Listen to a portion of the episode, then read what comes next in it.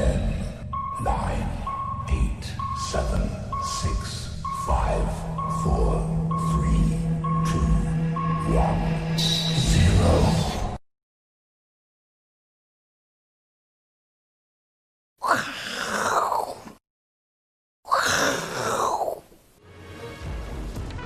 欢迎收看，我是金钱豹，带您了解金钱背后的故事。啊，今天大 K 又休假，在家休养啊。我们希望他能够早日康复。好，我是 Vincent 啊。今天呃大 K 不在，我就直接报告。今天很重要的一个新闻哈，跟这个这个我们股市哈非常有相关。因为大家都一直在期待，就是说共和党跟民主党希望在我们希望哈他选前能够讨论出一个折中的。这个所谓纾困方案啊，刺激方案啊，不能讲纾困，就刺激方案。可是目今天早上一起来看，哎呀，美国的这个财长哈，这个梅努钦他说，这个跟民主党的刺激计划仍存在很大分歧。看到这四个字，哎，就完了。看到这四个字，我看我想说，今天的股市可能大概又又涨不起来哦。这个这个，所以你看哈，今天呃早上这个电子盘，不管是美股啦，就雅股哈，大部分都是都是在盘下的哈。那以美股电子盘来讲，它目前为止都还是在盘下哈黑的，所以说这个还是影响很重大。那目前为止就是说，官方的说法，因为他现在是当当当政嘛哈，大选前达成协议的希望渺茫了哈，所以这样来讲的话，等于当然对这个美股又多了一个比较呃不利多方啊，我们讲不利多方好。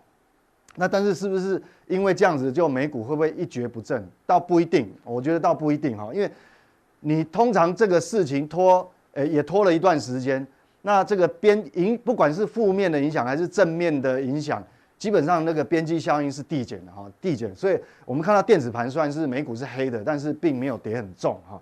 好，那主要呢现在就是说市场上目前比较呃大家聚焦的哈。就是说会干扰因子的，主要是说这因因为两个党目前为止其实落差哈，呃好像还有点拉近哦，并没有说一面倒是往哪边，所以这个也是一个不确定性。那我们来看就是说，川普跟拜登哦，就民主党跟共和党，他到底这个政见有什么比较大的不一样哈？那当然我们首先看川普，川普但主要就第一个他是主张这个移民管制的哈，那实际上这个到底是好还是不好？嗯。正面、负面都有，因为以负面来讲，等于说你对一些属于亚裔的这个这个像像这个矽谷亚裔的一些工程师，可能搞不好也会受干扰哈，就就就会就会变成说他的人才就会移进去的就比较少，但是呢，基础建设他还是会做，然后他比较不一样，他会补贴石化业，好，所以这边我们看说市场认为比较有利的股票族群哦，产业别还有不利的，好，这是川普。那我们看一下这个拜登，拜登很重要，为什么？因为目前为止哈，虽然这个呃选举日越来越接近哦，可是看起来好像这个川普还没有还没有还没有串起来哈，等于说拜登的这个支持度呢还是暂时领先，虽然领先的幅度并不是很多，但是暂时领先，所以我们要特别关注他。我们看拜登主要让投资人最最在意的就是说我用。这个红色的框框框起来，为什么？他希望提高企业税，那这个当然对资本市场不是好处，因为你如果说从二十一趴把它调到二十八趴，其实这个是很伤哦。你不要小看这个，其实感觉好像只有七个百分点，其实这个很伤。为什么？七个百分点其实是二已经占这个 这个已经三分之一，所以我们看说主要大家会聚焦在这个，所以为什么说呃大家比较担心？万一拜登真的民调是一路领先到底，最后真的当选的话，那会会担心这个美股的问题。虽然大家聚焦在这个企业税的部分，但是哈，我们知道民主党他一开始要推出来的这刺激方案其实是高达三兆，哦，是比这个川普的阵营是高很多。哦川普的阵营大概认为说大概一兆出头，这个刺激方案就够就够了，但是民主党认为要三兆，所以这个还是有落差。那既然三兆这么庞大惊人，那对整个呃美国的这个呃经济的基本面，当然还是有刺激作用了哈。那当然我们看哈，它比较最呃目前差异最大就是在绿绿能的部分啊，在绿绿能还有它推出很多金额，强调基础建设，好，它会非常的用力。所以理论上来讲，就是说虽然拜登的主这个主张哦，政见主张里面有蛮大的这个这个利空的存在哈，但是实际上也是有它的基本面的利多，不是完全一面倒。为什么？我们在看哦，看实际上的数数据，在拜登的他的这个政见里面的这个财政计划，各位看一下哦，有气候变迁，他非常强调这个气候变迁，主要我们要看它的金额多多少哈，金额多寡。各位看哦，绿绿色环境的时候就花一兆七千亿。哦，有一兆七千亿，那基础建设的部分哦，有一兆三千亿，就未来十年了哦，未来十年，那各位看，所以是这个金额是加起来是等于说已经突破六兆，好，突破六兆，所以我们来看，其实，所以我们不能讲说一面倒，说拜登真的当选就真的会不好吗？其实也不一定啊，其实不一定。好，那这个是选举的这个变数哈，那我们就来看哈，虽然有这个变数，但是它还是我们要回到最根本。因为我们讲说资本市场、股票市场，它要推升，最直接的还是讲资金。好，假设说我们讲说，假设你的整个市场的这个风险偏好降低的时候，那钱退出来了，那我们就要去想一个角度，说钱会去哪里？因为它还是要有一个出口嘛，要有一个出海口。那我们看哦，总共有多少钱？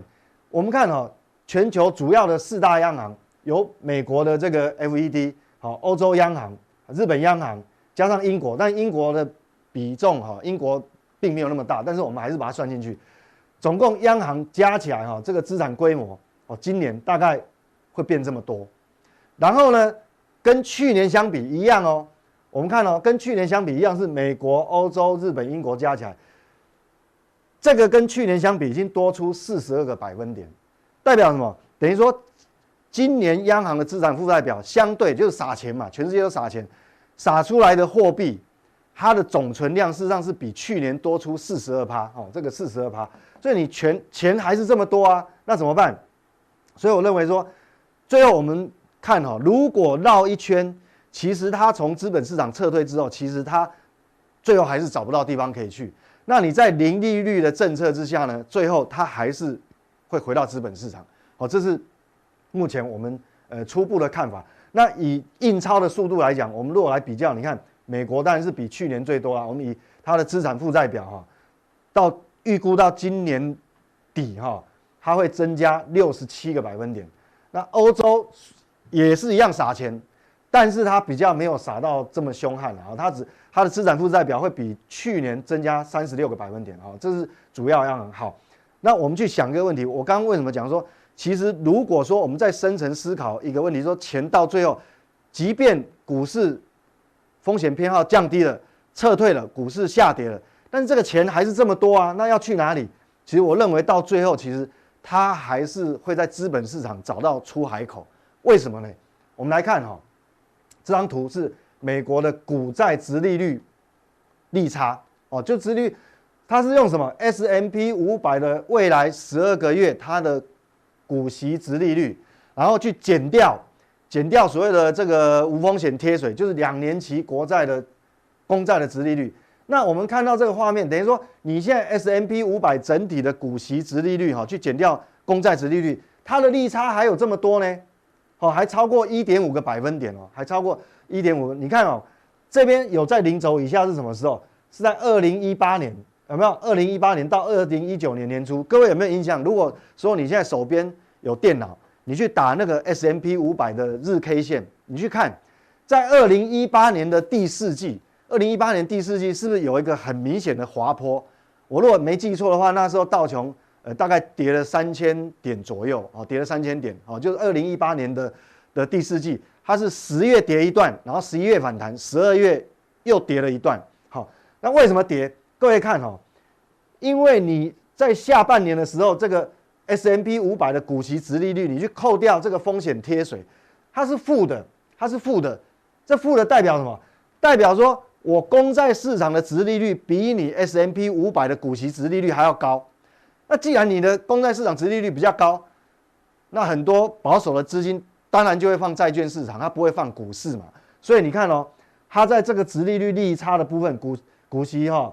股债殖利率利差在最高的时候，刚好是到下到第三季，所以为什么到最后第四季会出现一个一个明显的下修？其实是这个也是，但不是全部，但是它是原因之一，它是原因之一。那当然，股票大幅修正以后，但它股息殖利率就变高了嘛。那股息殖利率变高，你一减这个公债殖利率，利差是不是就变小了？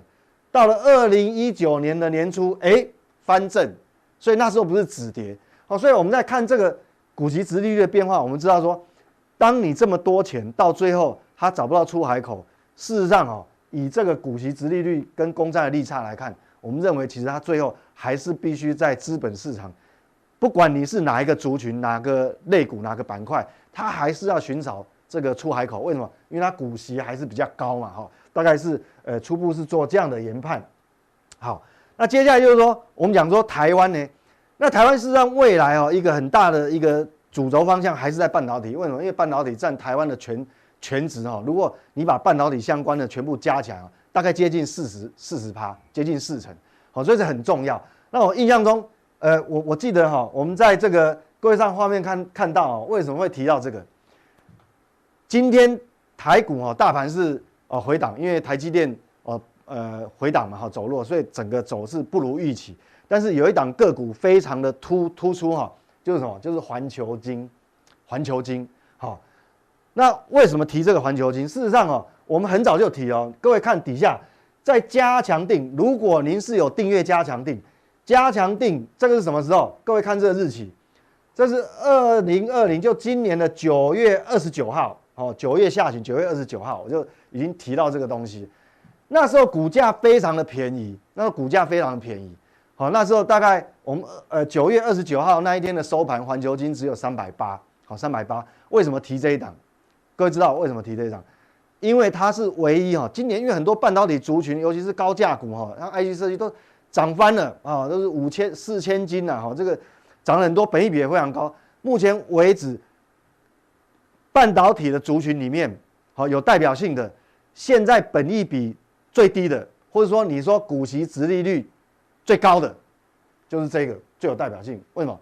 即便它今天大涨，它的股息殖利率还大概六个百分点，股息殖利率有六六个百分点，然后呢，它的本益比也是相对是很低，今年没什么涨。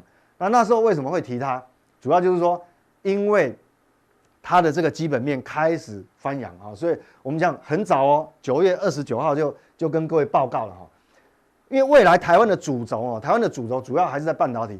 这张图其实我已经用了好几个月，但是没办法，这个就是趋势。我们讲说罗马不是一天造成的，一个趋势它不是会会两个礼拜、三个礼拜，甚至一个月、两个月，它都不见得会改变。数字也许会高低稍微修正，但是这个趋势不太会改变。等于说。以目前来看啊，明年的这个半导体整个行业的这个成长，或是你用上市柜跟半导体有关上市柜营整体的营收来看，大概都还有两位数成长，应该在十十个百分点到十二个百分点啊。每个机构可能预估都还会有一些误差，但基本上大概就是这个成长幅度，所以它未来还是很重要。那我们来看，我们就来讲细晶圆。细晶圆是过去来讲哦，呃，从今年以来大家都不太去注意的，所以它也没什么涨，但是呢。我们也看到这个，通常哦，它的产业特性是这样：当半导体走这个旺季走了一段时间之后，它有一点 time delay，哦，有点落后，它有时间差，它是落后。半导体的景气已经走了一段时间，它才会引导它，它的景气才上来，它是有点落后。为什么？因为你一定半导体旺到一个程度，它上游的原物料才会开始涨，好，才会开始涨。所以我们可以看到哈，蓝色的柱状体呢是这个，我们这个用。半导体细晶圆每一个季度，这个一根就代表一个季度哦，所以这个时间是非常长的。这是二零一六年到到这个今年第二季哈，所以一个一根柱状体就代表一个季度。那蓝色的柱状体是细晶圆每一季的出货量统计。那各位看它它的 cycle，我们讲说它的特性就这个循环一旦是往下，那它就会一段时间。那一旦开始翻扬，它也不会是一个季度、两个季度，它会连续好多个季度。好，从过去的记录是，你看嘛，这个一上来是是不是连续？好，那这样下滑是因为这个这个半导体在更早的时候，比如说像第一轮，第一轮呢，那是第一轮为什么过去一年报价一直跌？就是说它它的它的这个供需的问题哈，这个供给比较多，那需求成长幅度没那么大。那当然这个矽晶圆用量就没那么大，所以它往下。但是各位可以看到。红色的曲线是年增率，红色曲线很重要哦。它每个季度的年增率从什么时候？从去年第四季见底，但是那时候我们不知道什么时候翻阳啊，因为有可能打一个 U 型底，有时候是一个季度，有时候三个季度。但是看到今年的第一季，在新冠病毒出现的时候，它反而是年增率是往上跳，等于代表什么？最坏的状况过去，然后第二季呢，陡峭的往上扬。所以通常过去的循环哦，大概有很多个季度哦，来看的话，它不会是只有今年。所以明年呢开始，它可以慢慢就走入这个这个对它有利的这个有有利的这个市场哦。好，那我们来看，那我们讲说这个又是一个寡占的市场。这是寡占的市场，因为全球的细晶圆厂市占率，各位看，所以你们看，那但是呢，我们看除了日本以外，台湾，台湾这个台湾环球金源是占第三名，是第三名，占了十七个百分点。所以说，当你在一个寡占的市场，好，它有这个价格引导能力的这种状况之下，当你的景气开始翻扬的话，是对他们相当有利的哦。所以为什么当初在九月二十九号特别来跟各位报告？哦，这家公司，那它是不是只它除了这个过去哈、我跟各位报告一下，它目前的十二寸的矽晶圆是满载的哦。那八寸的矽矽晶圆原本是呃没有满载哈，库存比较多，大概这个稼动率大概在七十趴，但是从谷底见底以后，它目前慢慢八寸晶圆也升往八成的一直靠近哦，七从跳到七十五到往八十靠近，也开始恢复了。好，因为各位看到。世界先进跟联电前一阵子不是说他们订单接到爆掉了吗？就是因为取代这个中芯国际啊，中芯半导体就大陆的中芯半导体有转单。好，那你像那八寸的用量增加，事实上对环球晶也是有利的，所以它到明年哈还是会一路往上成长。那还有很重要，它的产能哈还有新的产能，就是说韩国它在韩国设了一个哦蛮大的工厂，那。它什么时候开始生产？刚好是现在第四季，第四季开始进入量产，所以预估目前的以现在目前的市况，预估大概到明年的上半年截止以前，大概就会满载。好，所以明年来讲，这家公司它就会哦，今年都没有什么涨，但是明年可能就是它的天下哈。那是不是只有它一般的矽晶圆？它的另外一个题材叫做什么？第三代半导体材料。这个上次啊也是在九月二十九号有讲，就是说。它有布局，这个第三代也是中国大陆“十四五”计划里面非常重要的一环，什么碳化系，还有氮化镓，在碳化系呃细细基细晶圆就细板上面长出这个氮化镓。那另外一个更高的难度是什么？碳化系的基板上面去长氮化镓。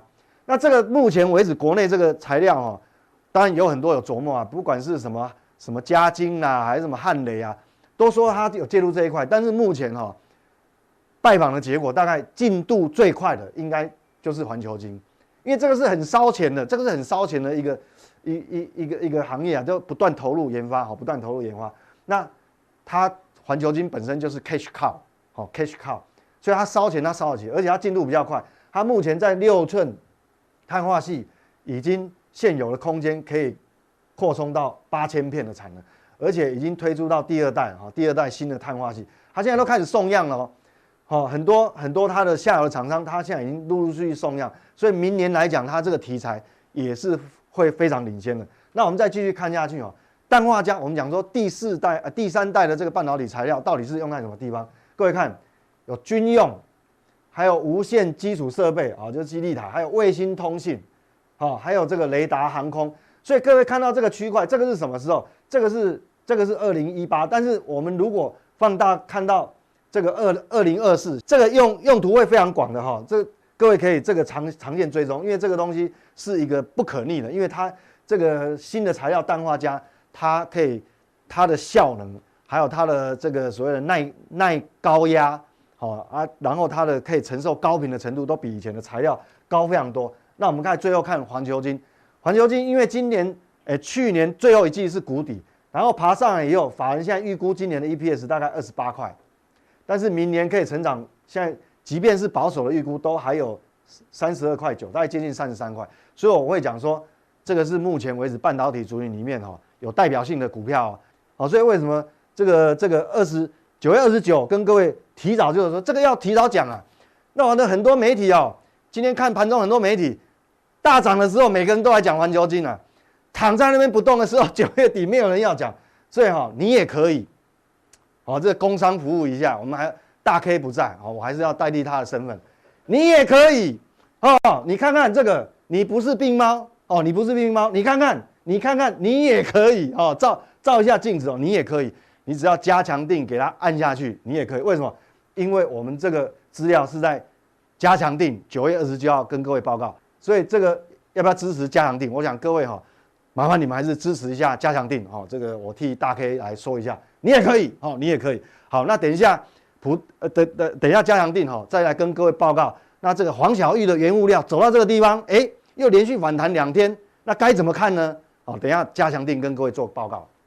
接下来还有下面一位来，来，欢迎收看老王不止三分钟。那老王到底有几分钟呢？那就要等你亲自来体验看看哦。哎，走错棚，走错棚。哎，不，今天啊是这个，我是金钱豹，我们重来了，好不好？哎，大家好，欢迎收看，我是金钱豹，带你挖掘金钱背后的故事。我是老王王以龙。好了，今天我们要讲什么呢？哈，这才是对的嘛，哈，没有走错棚，这才是对的。刚才那个片段，但是不要删，留着。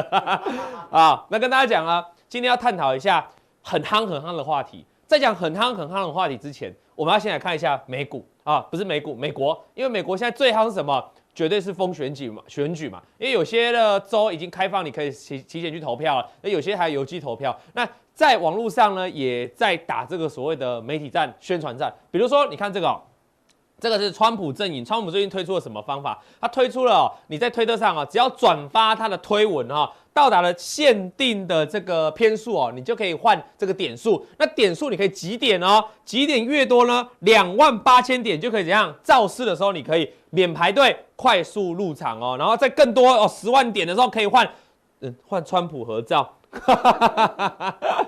这好像有点有点啊，没，也许有很多川粉啊。那不管怎样，这个就是川普推出来的逻辑了哈，就是说推出来的活动就在网络上呢，其实这就主要吸引年轻人嘛，去运用这个事，因为它的重点是要转推。川普的贴文嘛，那川普每天都贴一贴推文，一些自己对自己有利的帮助，那希望这个他的这个政见或者他的这个所有的宣言可以快速在美国的社交软体流传，所以他有这个这个动作。那另外看一下拜登阵营在干嘛？拜登阵营就有趣了。我们知道在副手辩论会的时候，这个川普的副手啊，上面有一只苍蝇。那这个苍蝇呢，哎，小小一只苍蝇哦，因为美国大选哦，变成一个焦点，什么焦点？拜登就在自己的推特就写了哈，来这一支大家有没有看到苍蝇拍，一支卖你五块美金，五块美金是多少钱？大概就是一百五十块啊，一百五十块台币一支苍蝇拍。他说大家来帮忙我买这个苍蝇拍啊，小额募款来帮帮我们的阵营怎样起飞飞起来啊哈，一起打苍蝇。结果你知道吗？短短的一个时间哦，热销三万五千支。三万多只哦，一只五块哦，真的是小额募款，所以你说选战夯到这里哦，非常夯，夯到就是说有人在集集点，为了要跟川普合照，有人呢买苍蝇拍就可以大获得这个很大笔的这个募款的金额了。那这个是美国的状态。我今天呢、哦，因为我今天有一个，我今天会探讨台股一个重要族群哦。你说为什么？那讲台股为什么要讲到美美国总统选举？对，因为我们今天啊、哦，老王我要来这个神预测。我本来今天是要打算来跟大 K 这个预测一下，来跟他赌麦当劳的。我想，我想猜，因为那大 K 是支持谁的？川普啊，对嘛？那他今天不在，那下这个之后再来跟他赌。但是我们现在观众都可以当见证，我呢跟川普呃，跟直接跟大 K 来赌麦当劳好了。反正他现在不在，我认为啊、哦，拜登会赢得最后的总统大选。那我不是乱讲的哈，这个我等一下会有一个数据。那这个数据呢，就跟这个。这跟这个今天我要讲的台股族群息息相关哈，所以我们继续看下去哦。今天这个是太阳能哦，这是我这个盘中的截图哈，所以它不是最后收盘的截图哈，先跟大家提醒一下。但是今天的早盘一开始的太阳能哦，跌的加速比这个还多，跌幅比这个还重啊。过去我们知道几天，其实从上礼拜开始，太阳能就做了一个呃一个很几乎可以说是强烈式的喷出嘛，就最后的烟火断了哈，是不是最后？我们就今天来探讨，我们知道它是一个最后的直喷啊，最后一个喷出段，但是不是最后，还是说它只是一个中继点？就是今天要探讨的哦。那我们都知道，太阳能族群为什么今天会突然这些重挫，包括这个达人、安吉等等，为什么突然重挫？元晶啊，尤其是元晶像这种元晶为什么突然重挫？因为这个证交所嘛，开始祭出了分盘的交易嘛。那前一波证交所对付这个所谓的标股，像我们今天要讨论超热的主题是哪一档？是哪一个族群？就是 TDR 嘛。那当时它也是祭出了分盘交易，太阳能族群一开始早盘闻声就是重挫。好啊，重挫下来了。我们有没有常听过一句话？人家说哦，这个流氓越关越大尾，好，对不对？啊，之前给人家 biang biang 馆长那一个说什么？我对不对？好，这个大家都想说他出来就会变老大嘛。好，那现在回过头来看这个部分也是一样，会不会我这个地方哦，我我在这边哦，哎。我今天被关了，代表证交所注意到我了，代表我是大伟的认证，那会不会处置结束之后我更彪呢？哦，接下来我们这是今天要探讨的重点了哈。我先跟大家讲哦，很多人说太阳能这一波就涨得很虚啊，没赚钱。事实上，茂迪已经转亏为盈了哦。太阳大涨的期间其实可以推到五月、六月这边哦。五月就开始慢慢在起涨，起涨到了八月份一段喷出震荡之后呢，这个九月份再喷出哦。所以一共是这样喷出的情况之下，哎，其实它涨很多。当然中间有减资啦，但你把减资扣掉也是涨了好几倍哦。那有些人会说了哈，我刚才说有些人会说。这个太阳能就是没有人没有法人在玩啊，因为这个基本面不好啊。其实到现在如果还跟你讲这样子的话，其实他是没有研究、没有了解为什么，怎么会没有法人在玩？事实上，茂迪这上面是投信在买，而且这买的是一千多张哦，买的是上千张哦，整体持股水位来到一万张，怎么会没有投信在买？我们知道投信在买股票的时候一定要怎样？一定要做研究、做报告。如果这家公司一直要亏损下去，产业未来前景没有转变。投信没没办法写报告，写不出来，研究员私人写出的，就完全写不出来这家公司哪里好，所以他们一定看到它基本面有转变，而且不止茂迪哦，元金下面有没有投信在买？也有投信在买，安吉最近为什么那么飙？还不是投信买了一堆，所以太阳能族群哦，它不再是以前那种传统你的印象说就是主力股啦、炒作股啦，其实没有啊，那是过去的观念，因为现在我们这个乙哥也曾经强调，我们现在的。未来的蔡总统的趋势是什么？就绿能嘛，也不要说蔡总统，未来整个全球化干净能源哦，是一个很重要的事情。好，那接下来呢，我们跟大家看一下哦，为什么我刚才一开始要跟大家讲，我认为拜登会当选，因为你看啊，绿能政策，拜登支持再生能源，内容在这个地方啊，这个是项目，项目呢，项目我带大家看几个重点，你们慢慢看啊，我就要看重点跟大家讲一下，生产六万组的美国制风力涡轮哦，建置五亿组的太阳能板。所以这拜登在主推政策啊，那另外看什么？二零五零年要达成什么？百分之百的绿能经济，零碳排放，还有包括一些电动车。所以你可以很清楚，拜登就是走支持绿能路线的。那看一下川普，川普就反过来，川普就支持石化能源哦。你看，其实这个川普这个是最为人诟病，他退出了巴黎气候协议里面协定嘛，他否认气候变迁有存在。这个大家我想你有看新闻都知道。另外他还反对这个环保的法规限制。再来更重要看这个地方，他鼓励。大西洋、太平洋、北极海、墨西哥湾等地的离岸油气探钻，哎，大家都知道哈，现在什么是趋势？干净能源是趋势。结果川普反道而行啊！我们、你各位你们去看看哦，这个过去一年或过去两年，我们所谓台硕四宝的走势，还有包括我们国际油价走势，是不是在一路往下？好，对不对？可是相关那些干净能源，你再看看我们的风力发电，再看我们太阳能。这一年以来的走势怎样？所以你可以很明显发现，能源哦，能源的跷跷板开始做出了变化哦。好了，那重点来了，这一个是过去哦，这个美国相关这个太阳能的 ETF 啊，这档 ETF 名叫 TAN 哦，这个简写了哈。那你可以看到，它也是从五月份哦就开始缓步的起涨哦。五月份的价格在多少？大概在价三十三十三十块以下或三十块左右了，左右。到了十月份，就最近的十月份哦，来到了七十几块以上。啊呢，这边三十块涨到七十块，是不是涨了一倍？所以这一波台湾的太阳能股，除了有台积电加入 RE 一百组织的利多，同时也有跟着美国的太阳能股在做联动。好，所以这个整个整个世界的产业趋势在做改变哦。你要知道这个事情，所以它涨了那么多的情况，哎。那台湾的太阳能跟进，哎，那当然也不是就随便涨的哦，而是跟着美国，就像我们的这个以前很多的苹概股会跟着苹果走嘛。那现在啊不，还有很多的这个特斯拉，特斯拉供应链也会跟着特斯拉走嘛。就是同样的，AMD 概念股也会跟着 AMD 走。所以台湾的太阳能也是来看这个美国 ETF。所以你问我哦，台湾的太阳能的这一波的一个大涨啊，长达一两个月的大涨，什么时候会有一个明显的句号？我认为。当然，我会当然会，我我从两个角度，第一个会从台股的本身来探讨，第二个我从国际的趋势长有，因为有人常问我说，这太阳能可不可以报长多了哈？那我想跟大家讲，如果你要看长多，你应该要参考这个美国的这个相关的太阳能的 ETF，如果它可以持续走多，那台湾的太阳能当然有机会被联动往上。那如果美国的太阳能 ETF 开始在走下坡或做一个回档比较大的修正，那台湾的太阳能当然也会跟着修正哈。这是从一个比较长线的角度。那短线等下我来跟大家讲哈。好，那你回过头来看这一张图，这一张是什么图？这一张哦是这个国际的媒体哦做的研究哦，这是指这个民主党民主党的。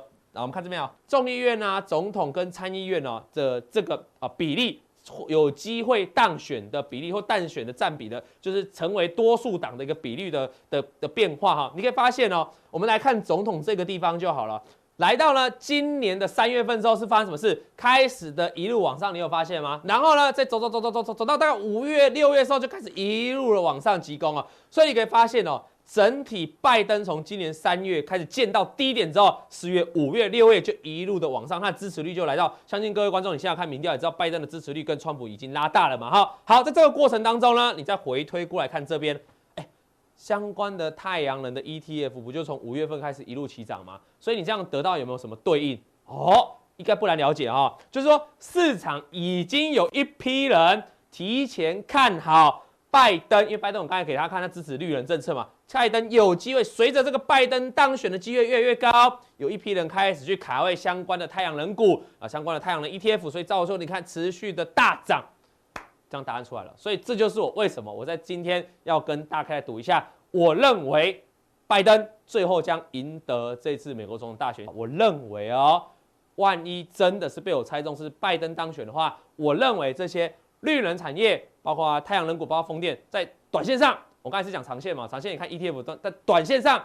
在这个总统大选的只要 final 确定之后是拜登当选，这些绿能产业可能会有利多出尽的回档哦，所以你记好我的话了哈，利多出尽这个很重要，因为过去的这一波大涨哦，跟这个拜登的当选几率是息息相关，所以当拜登一旦当选之后，那个有时候就是个利多出尽的一个一个关键的转折啦，不是代表长线要崩盘了，是在短线的一个转折啊。这个地方你反而要注意了哈。那目前距离总统大选还有几周嘛哈，还有几周啊，所以这个倒也不用过度的担心哈。但短线修正有没有机会？好，讲到今天最后的命题了，短线修正有没有机会？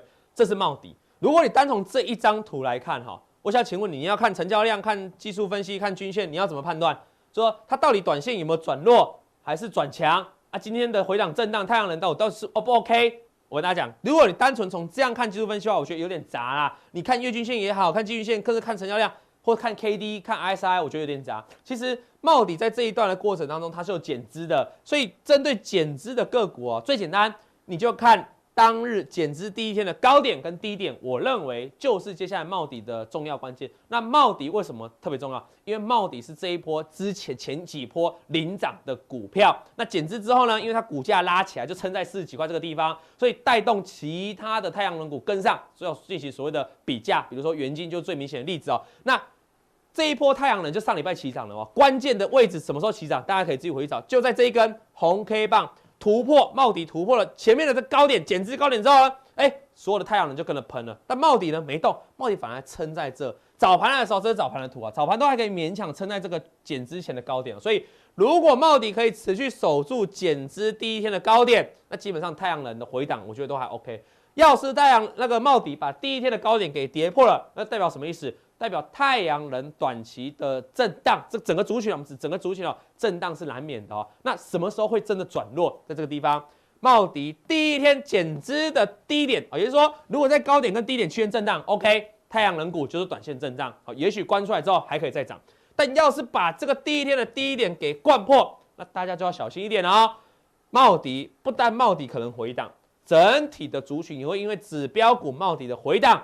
出现一个比较大的修正，那个时候就不是涨多回档，那个时候可能就是涨多的回回回回回回档哦，那个幅度就稍微大一点啊。涨多回档很快，涨多回回回回回档，也许是空间，也许是时间，所以大家懂了啊。所以我们最后一个 final 的结论：茂迪短线如果这个不是茂迪，太阳能如果短线要继续强势，不是畏惧今天的，因为今天很多股票盘中有急急拉，对不对？但后来又震荡下去，所以你要观察就观察茂迪就好。高点能不能守住？守住，OK。高点跌破，开始横盘震荡，要休息。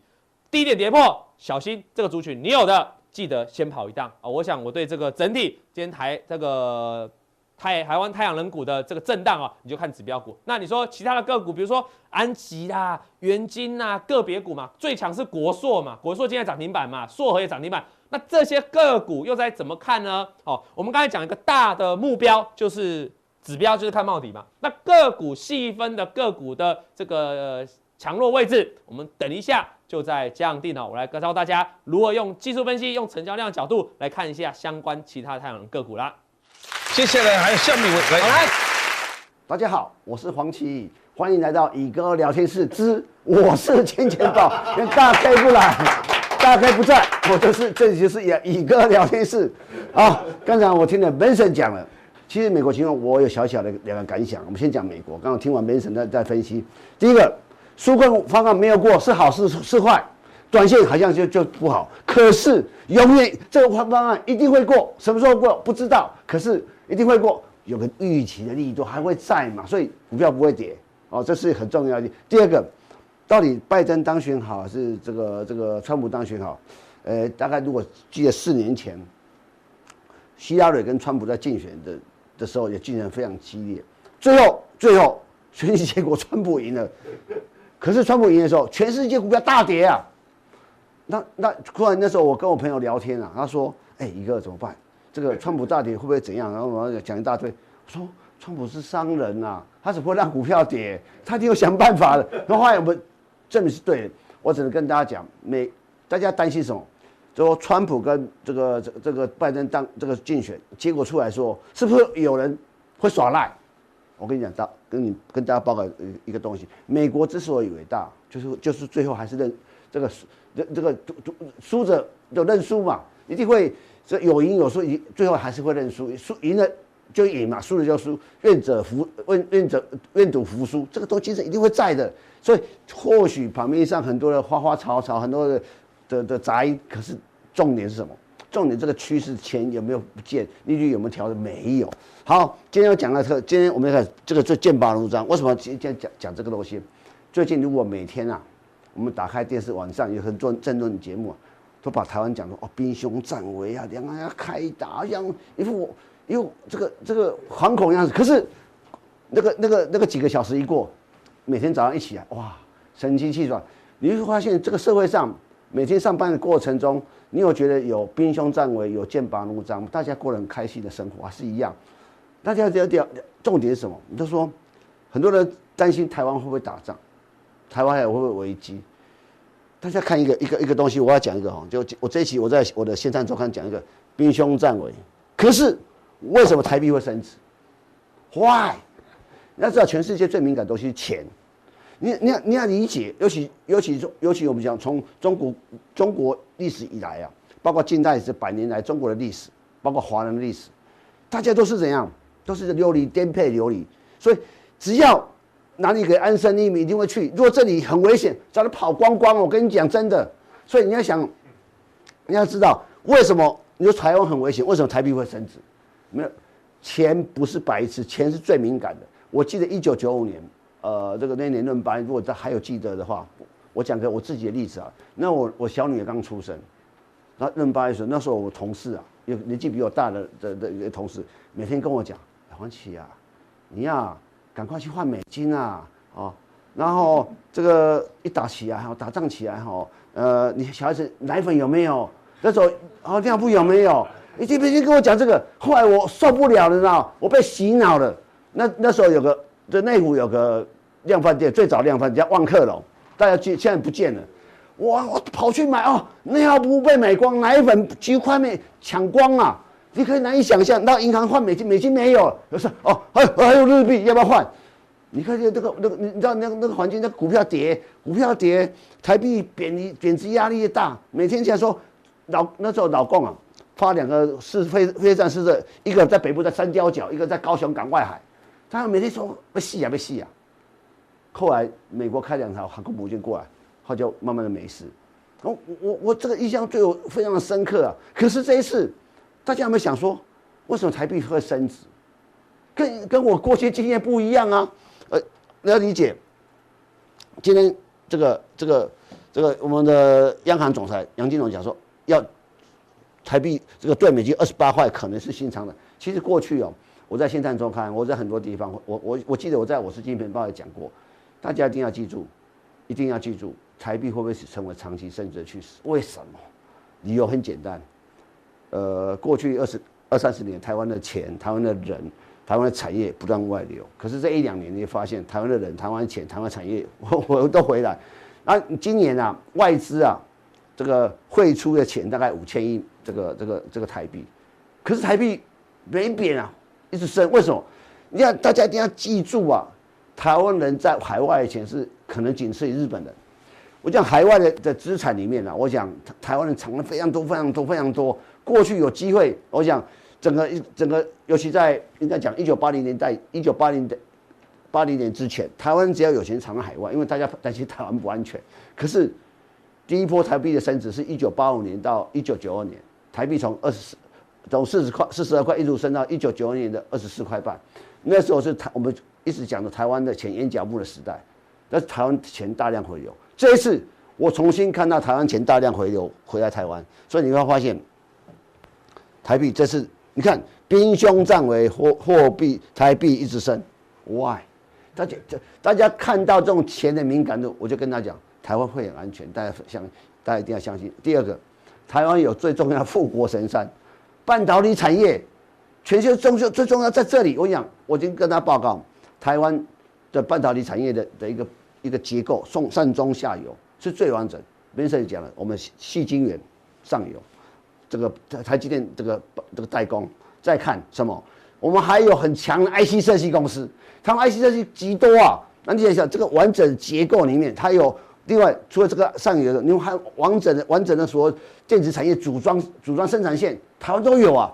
所以说这个最完整。我今天台湾股票市场、台湾经济会好，跟这个绝对有密切关系。所以大家知道，现在开始说，大家思考一点。我认为，台湾这家台，如果把台湾视作一个公司，台湾的本这家公司的本益比较提升了。我为什么要这样讲哦？我们再看看联电，我我我特别举联电的的的故事跟大家讲。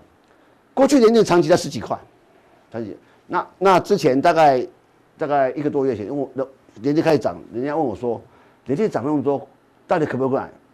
那我说，那你觉得联电贵不贵？他说他他无法评断。我先跟大家报告，我们做投资啊，什么叫贵贵或不贵，都是比较出来，比较出来。人的这个社会上都是这样，这这个人类这样，帅美高丑，高矮的不是高丑，高矮美丑都是比较出来的，这都是比较出来。然后你会发现。那我在讲，当联联电涨到三十块的时候，它市值市价总值一百亿美金，那台积电四千亿美金，他说四十家联电的市值等于一家台积电。如果这样讲，但是呢，四十家联电打打得赢台台积电嘛？打不赢。所以你说联电一百一百块一百一一百亿美金市值贵不贵？如果四十家联电都打不赢这个这个台积电的话，呃，可能就。就就大家只有评估，可是重点来了，当中当中国大陆用十兆人民币，接近十兆人民币，一点四兆一点四兆美金在发展半导体产业的时候，它联电贵不贵？你也看到这个中芯半导体市值一度到三百亿美金，你说觉得贵不贵？那你注意看中芯这个中芯半导体长期以来如果没有政府的补助，它是没不容易赚钱。可是联电很少赔钱，它都维持一定的获利哦。所以你去思考一个问题，说，到底如果你你中中国大陆发用用十接近十兆人民币一点四兆美金的的的资金去发展这个所谓半导体的时候，那我的想法里面，当然它联电一百亿当然便宜啊，因为这一点四兆美金去发展的最后结果成效有没有一家联电好？我不知道，因为最近我看到一个报告，说当这个中国的政策推出来的时候。一点一点四这个所谓十兆人民币的有这个振兴呃提倡扶持半导体产业之后，很中国大陆好多企业好多企业变更营业项目，做什么变更？就变更成从事半导体产业。据统计，据统计到八月底有九千三百三十五家变更营业项目。那有些公司呢？有医疗公司，有美容公司，有建设公司，有建材公司，做医医美也来了。所以这些来干嘛？